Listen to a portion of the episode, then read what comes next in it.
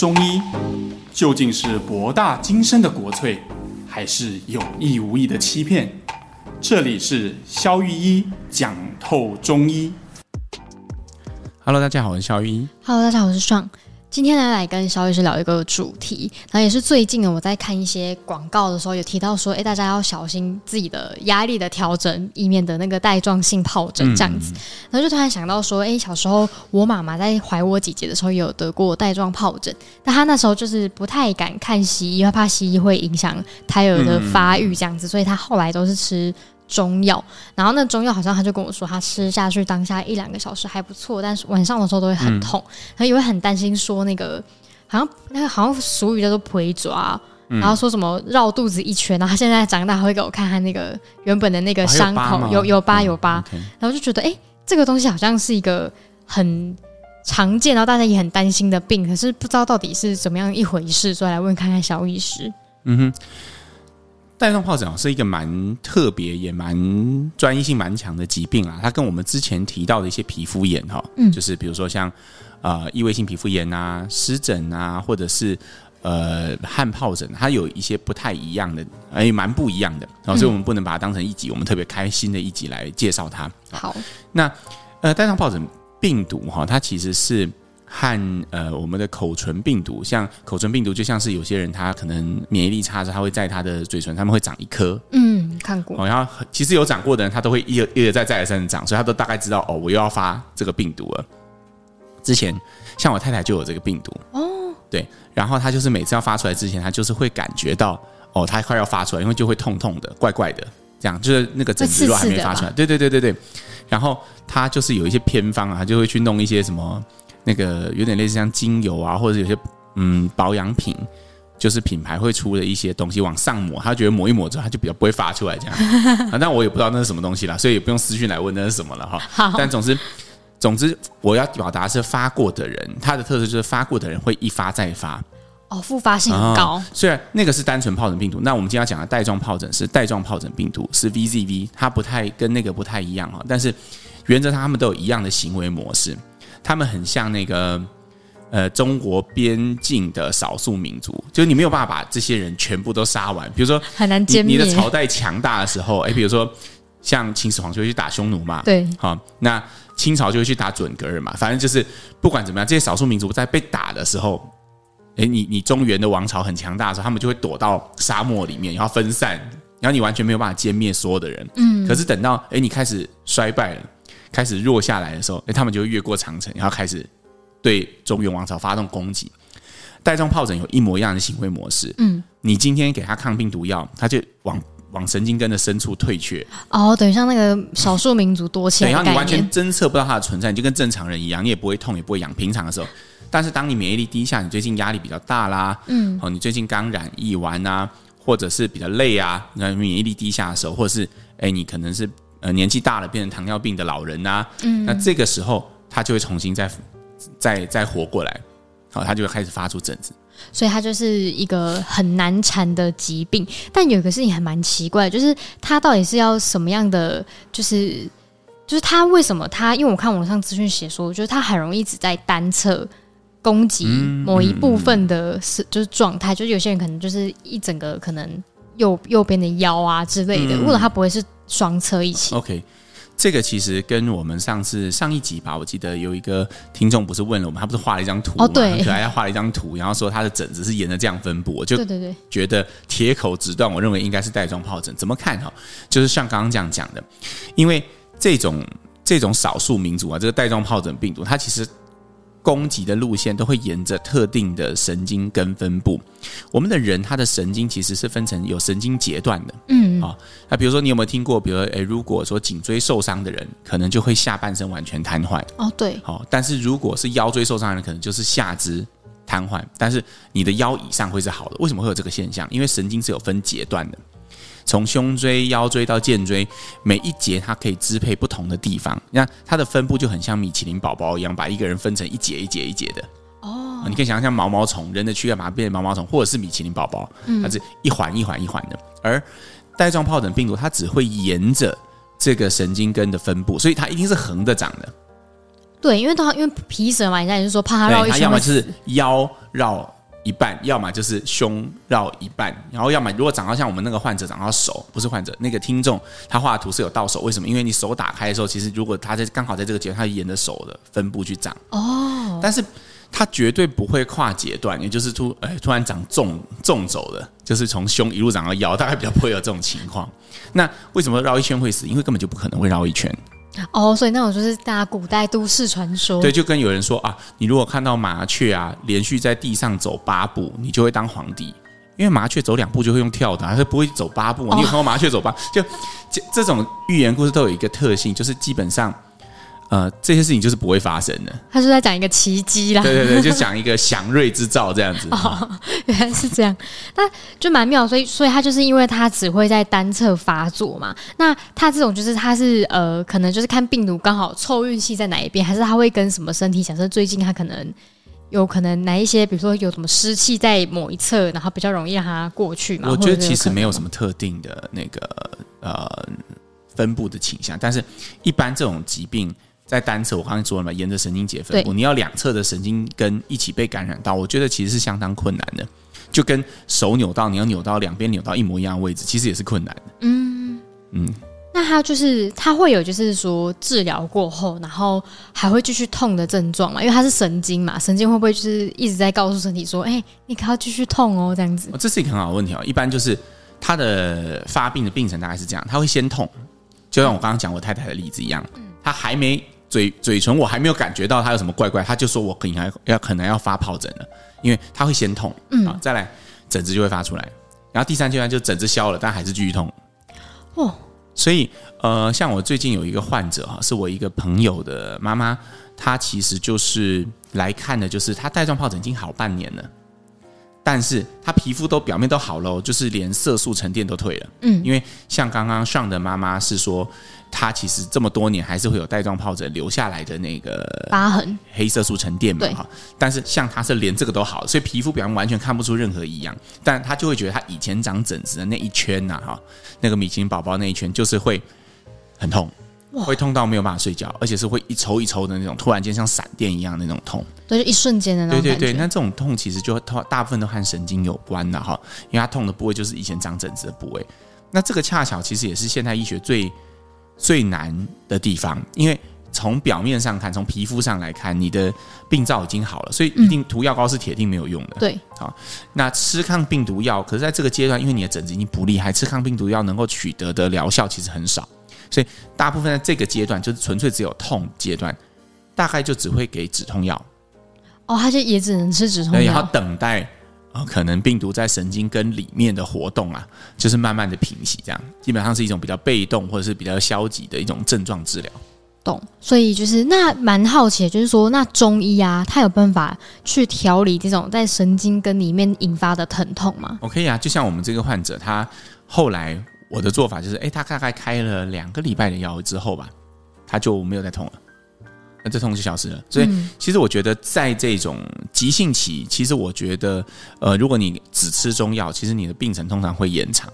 其实就像，嗯、呃，上的妈妈一样，那时候她因为在怀孕期间嘛，她可能不敢吃抗病毒药，那所以她选择吃中药，可是又可能治疗的没有，就是病程可能拖得比较长，然后治疗也没有很完全，所以就比较容易有留疤的问题。其实你尽快治疗，其实大部分的伤口如果不大或水泡不多，其实是不太会留疤的。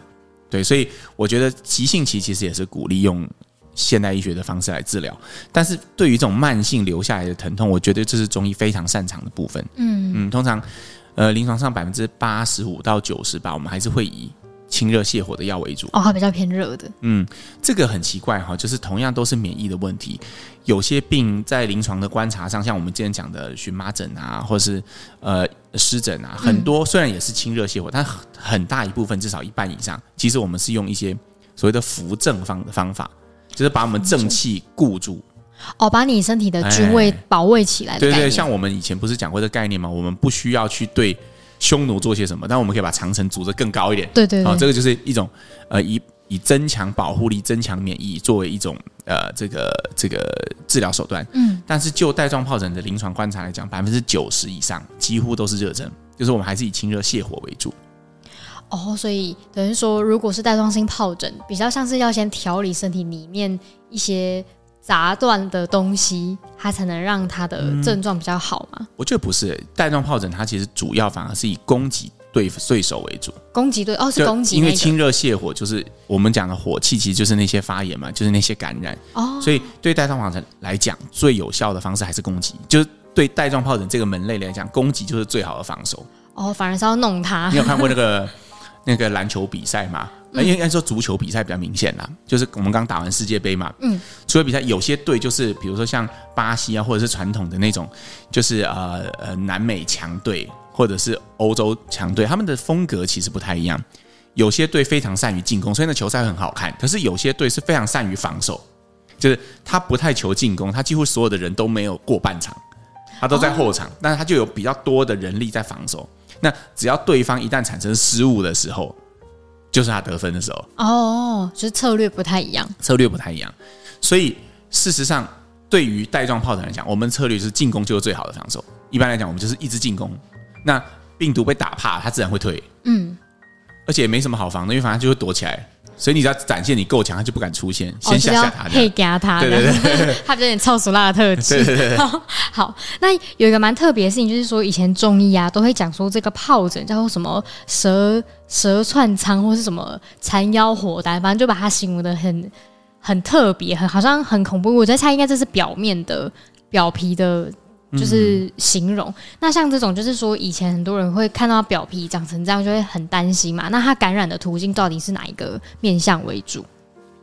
感染的途径，对啊，因为很，所以它到底是它是会口，到底是怎么样传染到？就是说带状疱疹，因为它会传染嘛。就假设如果我得了，我跟你吃饭会发生什么事情？哦，呃，这点哈倒是不需要太恐慌了哈。带状疱疹的传染途径其实呃没有你想象中的这么容易。比如你家里如果有人得了带状疱疹。你大概不要跟他共用浴巾啊，这样可能是会比较，或者是共用一些贴身的物品哦。因为它的传染途径是这样嘛，它长出来那些水泡里面只要破，里面都流出来都是上千万只病毒这样。但是这种病毒通常它要直接感染，也就是说你要正好，比如你哪里也有一个伤口，你跟他共用同一条浴巾，那你身上也有一个伤口啊，它进去它就可能会深入神经节深处。但是理论上是这样，但实际上很困难。我讲几个例子啊，最容易感染。疱疹的例子啊，比如说像我们刚刚讲的，像口唇的疱疹，就单纯性口唇疱疹，最容易传染的途径就是垂直感染，就是妈妈通常本身就有，然后她去亲吻小孩的时候，哦，因为她会去亲小朋友的嘴巴，嗯，那这种小朋友免疫力很不好，他就有可能会会得。得，对对对，然后他就一辈子都会反复，因为因为他就会躲在神经根深处嘛，对。对对对，所以呃。呃，如果你知道你自己有口唇泡，尤其在发作期间哈，就是尽量避开你小朋友的嘴唇就可以了。OK。但是你说你要亲他身体，亲到他会长出身上的，我觉得很非常困难，所以也不用太恐慌了。它都不是 COVID，什么戴口罩啊，什么隔离，然后也不是什么性病梅毒，也不需要弄的，就是床单要消毒，没有到这种程度啊，真的没有到这种程度。基本上你只要避开一些很直接的接触就可以了。所以它可怕的点只是它可能。得的时候很不舒服，然后如果有长水泡，看起来很可怕，但它其实没有相对来说没有那么严重。对，我觉得没有那么严重。你要说一个一家，呃，比如说那时候你妈妈得带状疱疹，全家都跟着她一起得带状疱疹，几率非常低。还有另外一个原因是因为，通常它是要在免疫比较差的人身上才会发作的。嗯，所以假设你是一个年轻人，是一个正常人，然后是个没有什么免疫缺陷的人，你要得带状疱疹几率其实很低啦。好，所以大家不用太担心。好，那请萧医师帮我们总结今天聊带状性疱疹的一些重点。OK，呃，首先哈，我们先讲了什么是带状疱疹，它跟我们之前讲的皮肤炎有什么不一样？我们强调的是，它就像是一个边关的少数民族，它很弱，所以你只要朝呃，就是中原王朝够强大，它就不会出现啊。它是俗辣的本质。对，但是如果你展示出你的脆弱，这时候它就会伺机而动。对，它就会跃起，就那是什么？披着羊，披着狼皮的羊。嗯，对，它的表征很很凶险，但是实际上它的病毒的感染很弱。所以我们刚才提到说，它在传染上其实没有大家想的这么严重，这么严重。嗯，那我们提到它的表征，它的分布啊，比如说它是沿着特定的神经节段去做分布的啊，这样就像身体像米其林宝宝啊，一一节一节的，它通常出现在单侧。那我们提到它的病程，通常会先痛，然后再发疹子。然后发完疹，疹子都好了，可能还会有持续的疼痛。嗯，那我们也提到建议的治疗方式，可能在急性期的时候，就是中间那段水泡最多、最红肿的时候，诶，也许擦一点西药，或者是吃一些抗病毒药，是会快速的缓解情况的。但是在前期，可能一些呃，就像我我太太的一些偏方哈或者是中药，其实都有可能会让他就诶，突然间他就不发了。就他伺机而动，就你一开始，哎呦，一开始注意睡眠，哎，他就他就不来了。哦，又或者是到了后面，哎，就是明明已经被打退，还在那边扭来扭去的，然后制造我们一些小困扰啊、瘙痒啊，或者是痛。这时候用中药治疗，其实也是很很有效的。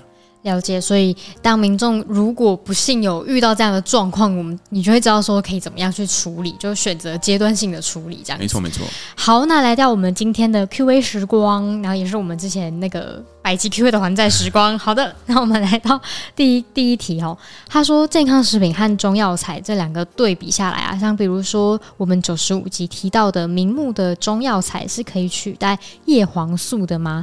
因为在某中医师出的一本书叫做什么？哦，他挂号略过不说，反正就是说他在某一个中医师出的一本书上有提到说呢，鱼油啊不适合体质寒冷的人，真的有这样子的分类吗？健康食品还要看体质吃吗？然后西方的人不是都吃得好好的，只是怕会有重金属而已。这个哈推荐去听我们上上一集吗？就是保保健食品那一集哈，你可以从那里去得到一些启发啦。哈。你你会听到很多关于保健品的资讯，当然包括我不晓得你提的是哪一个中医师，他认为鱼油是寒，这是他个人的看法。哦，但是我没有要跟你说鱼油是寒的还是热的，因为我觉得鱼油分寒热本身就很奇怪。哈，因为人一个人里面都会分成有寒的部分，也会有热的部分。我相信食物也是这样，所以问题其实只有一个重点。就是适不适合你啊？那适不适合你这件事，我们在那集说的很清楚，就是用你的身体去当做一个实验品。你吃了会好就是好，吃了没有感觉那就是不要买。对，那已经买了就把它吃完，已经没还没买就不要买，就这样。对，很简单。好，那就再邀请这位听众去听保健食品那一集。好，那下一个 Q&A 呢？他说自费看中医跟自费针灸调气十八个月，但好像都没有什么感觉比较好的好转。然后呢？哦，他说，所以回到呢健保的中医诊所，请问要看多久才会好？中医治疗是真的很慢吗？然后有听到如何找到适合的中医师那一集，但好像找不到，是不是自己少了做了什么这样子？人家说医生员主人服，难道真的没服吗？是这样的哈，我觉得呃，找到适合的中医师和自费健保其实没有关系。嗯嗯，自费健保只是医师选择的。呃，服务的形态不同，可能花会花更多时间跟你确认一些事情，嗯嗯。就像有些有些那个嗯，厨师选择开米其林餐厅，但是有些人选择卖路边摊，可路边摊也有很好吃的，啊。对啊，对啊，没错。所以事实上不代表路边摊的厨师就一定做的菜就比米其林餐厅难吃嘛。有些米其林餐厅给鬼给拐也不见得很好吃啊。所以我觉得其实重点不是。自费还是健保，所以不要用自费和健保来当做，呃，你可能看自费就比较快，然后看健保就比较慢。我觉得没有这样，嗯，就第一是没有这件事情哈。第二个是，嗯，我觉得跟保健食品其实跟我们刚刚回答那个问题其实是一样的。你觉得没有改善，那你就要跟医师沟通，嗯，是不是？呃，这个是正常的。他的看法怎么样？其实我相信，如果你很直接的去沟通，其实都可以获得答案。因为像我自己啦，哈，我不知道别的医生怎么做，但是我自己都会。如果患者问我说：“诶，这个还要治疗多久？”我知道的，我就会跟你说：“哦，这个其实是在……因为很多种患者。最近有一个患者，他就说：‘医生，我觉得我都没有好。’诶，我说没有啊，我觉得你的治疗很很在轨道上，他本来就是会这样很慢。嗯，这这有些疾病，因为我们看的多了，我们会知道他的病程就是。比较慢的，对，而且他其实一直在进步，而且他的症状其实很轻微，我很有把握，所以我觉得沟通就是让医病双方的认知落差逐渐靠近。可是有些患者，其实我根本就不知道下他的下一步应该往哪里去，嗯，我只是在尝试，我也会很直接跟他讲说，我就是在尝试。可是对患者来讲，他可能。不见得能够接受这样子的做法，对对，所以我觉得你要直接去询问，哎，你的中医师他现在是一个疗程当中，他觉得你的状态其实是有越来越好的，比如他在你的脉象上有看到一直不断在进展，嗯，可能表征上还没有反映出来，还是就是不管怎么样，我觉得直接的去沟通是是最好的方式。对，因为有时候医师可能没有讲太清楚你现在的发展，然后因为患者有些人是病识感很高的人，他就会很紧张的想要赶快看到自己的好转的转变。那我觉得这样的中间的一点点那个落差，一个鸿沟啦，嗯、我觉得可以多问医生。对，我再提供一个案例哈，就是比如说像最近我们有有有一个患者，他就是呃，他来看诊的第一次处方，嗯，就其实就改善很多，他疹子几乎就全消了，但是因为他回国外。所以基本上他就是把他的药开成一呃，就是药粉哦。然后他吃了药粉以后，他就觉得他的病有点反复哦，那他就不太能够接受，说觉得他是原本已经好的病，怎么会反复呢？又回来了？嗯。但是对我来说，其实皮肤病反复是很很常见的，大概有百分之八十以上皮肤病都会反复，它会像一只下跌的股票一样，就是。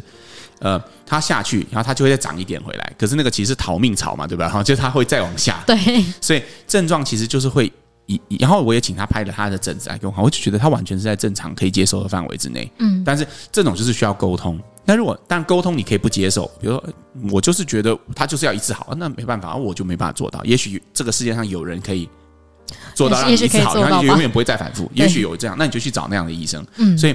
要问的问题其实是两个：第一，你有没有很直接的沟通；第二，你对治疗的期待是什么？哦，如果你今天是肿瘤，然后你要期待说，你吃了中药之后，它就是会呃肿瘤会消失，那那可能你的期待世界上没有人做到，对，有点难。嗯，对啊，所以我觉得去了解自己的期待，然后直接去跟你的中医师沟通，你们期待的那个状态是不是一样？去对焦这件事情。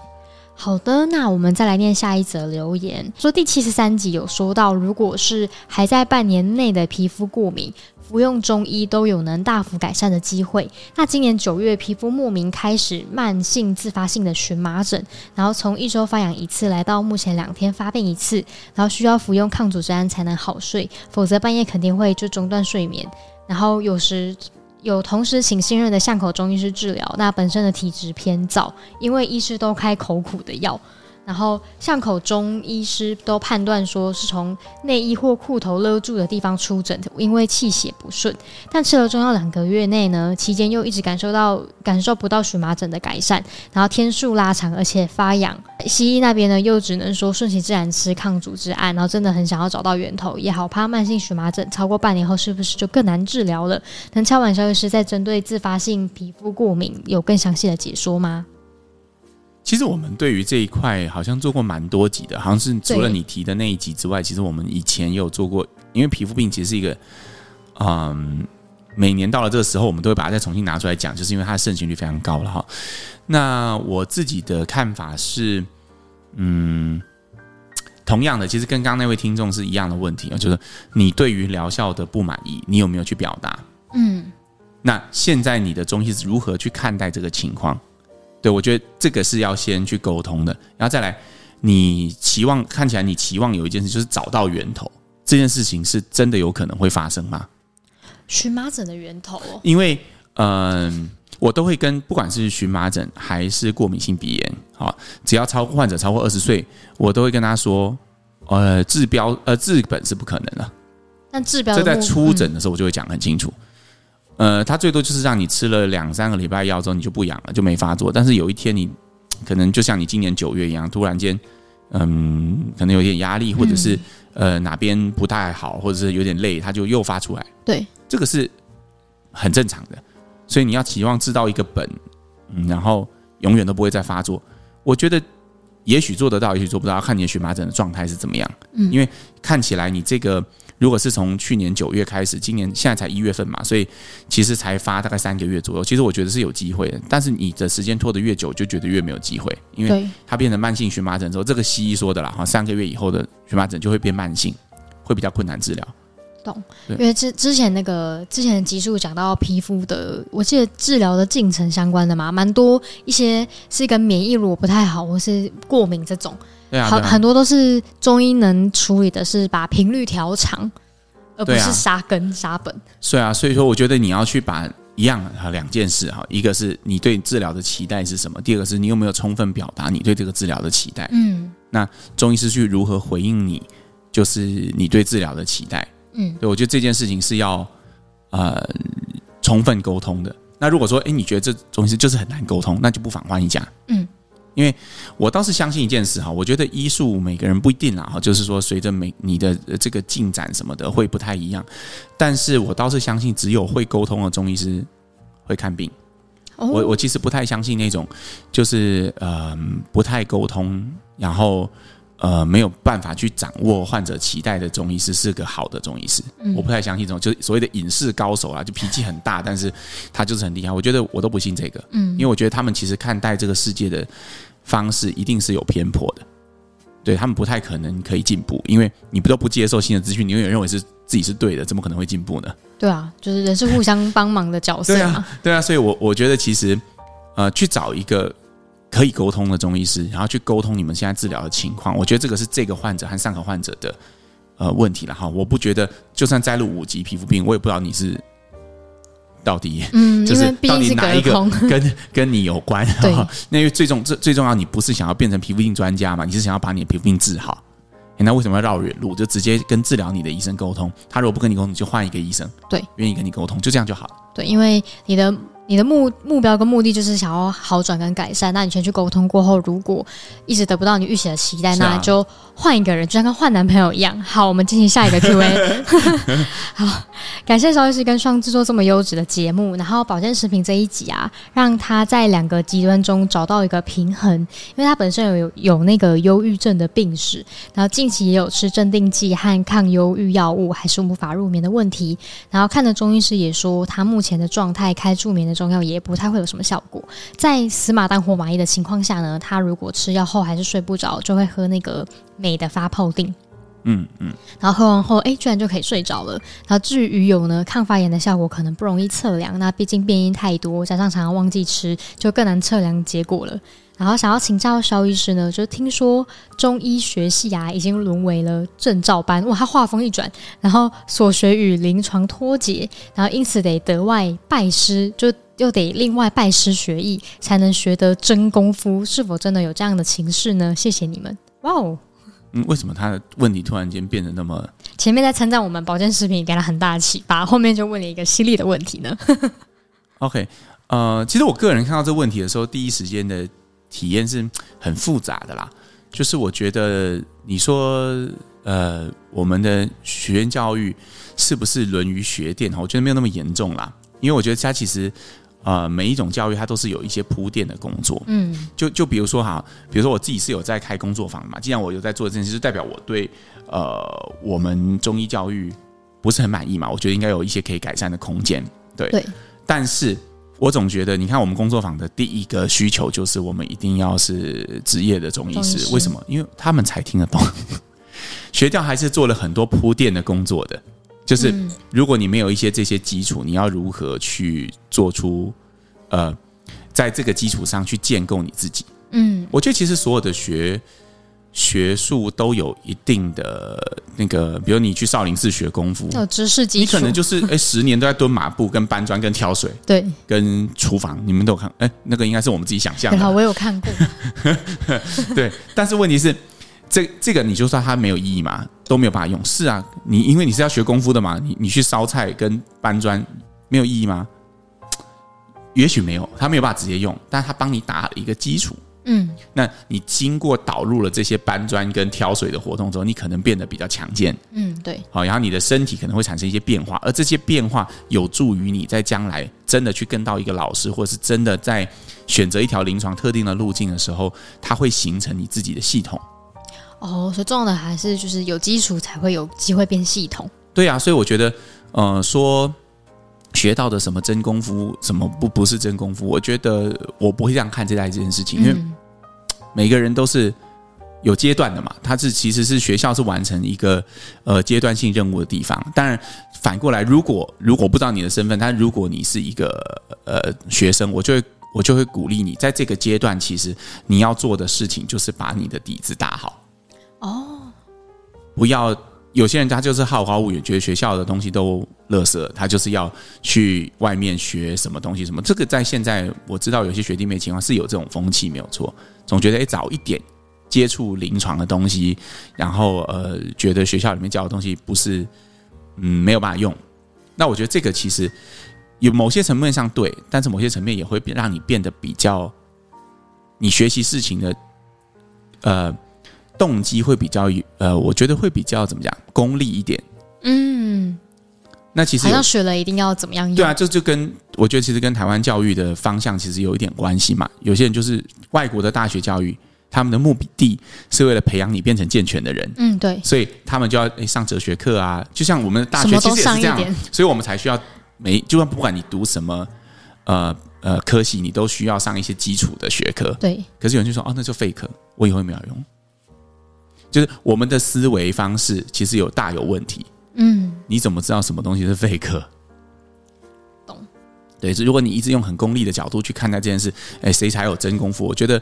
他其实对你的帮助不会很大，他会让你的呃视野变得比较狭窄。嗯，那我觉得我觉得想要套一个有趣的点，就是说，像比如说我们小时候都有上一些国文课嘛，所以我们多少知道《孙子兵法》，但其实也蛮特别。比如说像看中医看病，有时候稍微是就是会想到《孙子兵法》一些一些逻辑嘛。我不觉得你用看的时候会不会，但是我们在聊 Podcast 的时候会讲到这个东西。对啊，对啊。然后这个东西会能够让我们。在空中跟大家也可以有共同语言交流，就也就是因为以前我们一定觉得国文课就还好，反正我会讲中文会写字就好。但就是有这样的知识基础，就会让我们在生活当中有很多其他不同的体验。我觉得这也蛮重要的。嗯，而且有时候这个事情是比其他事情更重要。嗯，像我记我记得前几天有一个跟我蛮熟的学妹来问我说：“诶，她要到实习的阶段，学长你有没有推荐哪个医院比较好？”哦，大部分的人他会选择的状况都是说。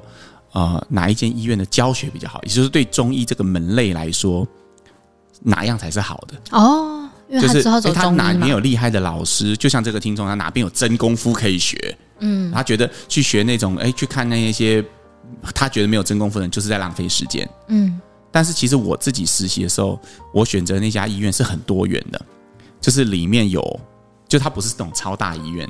它就是那种就是比较势利的医院，但是里面就有很多种出身的老师，有些是中医系学术派哦，那也有学士后中医系的，然后重点是也有特考的。接下来国家已经没有特考，但以前有一群人就是家里可能有一些家学，他就去考一个特殊考，他就可以变中医师。哦，但他没有念过中医学系，嗯，这种以前也有，啊那里面也有很多这种老师，然后所以然后有些是日本派的。他专门学日本汉方，我觉得那一年对我来说就是一个很棒的。就你可能没有对中医专业知识有什么，因为我都还没有选择我要走那条路，对吧？对。但是他对我来讲就是一种开眼界跟开视野的过程。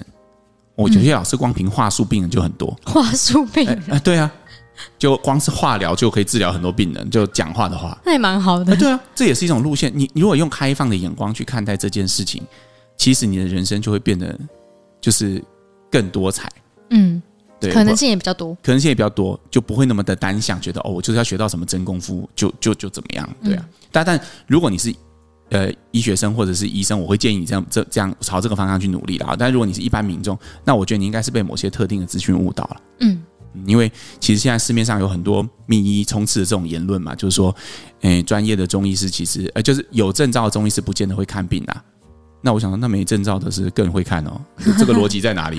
对，我承认有证照的不见得会看，因为他刚出来，他可能还没有一些临床的历练嘛。但是没有证照的就比较会看，这个逻辑在哪里？